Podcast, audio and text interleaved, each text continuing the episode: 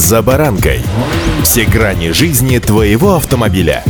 Автонапоминалка. Комментарии экспертов. Советы по обслуживанию автомобилей в программе «За баранкой». Время сегодня непростое. Стараться этого не замечать или сторониться этого глупо, а вот быть готовым к реагированию в любое время – это правильно. С вами «За баранкой» Александр Карпов. Здравствуйте. Автомобильные факты.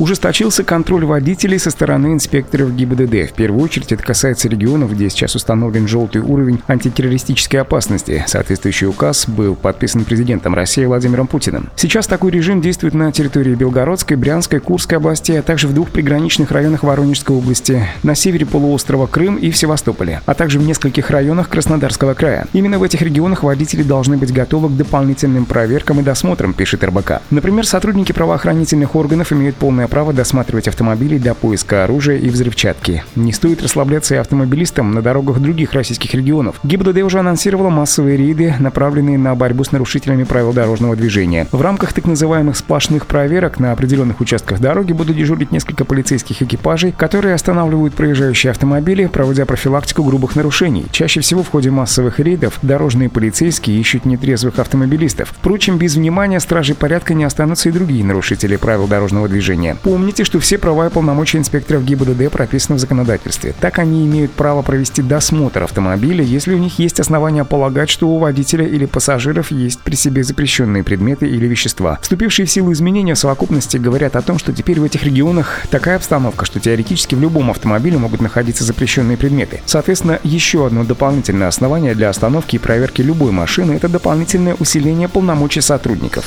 Автомобильные факты.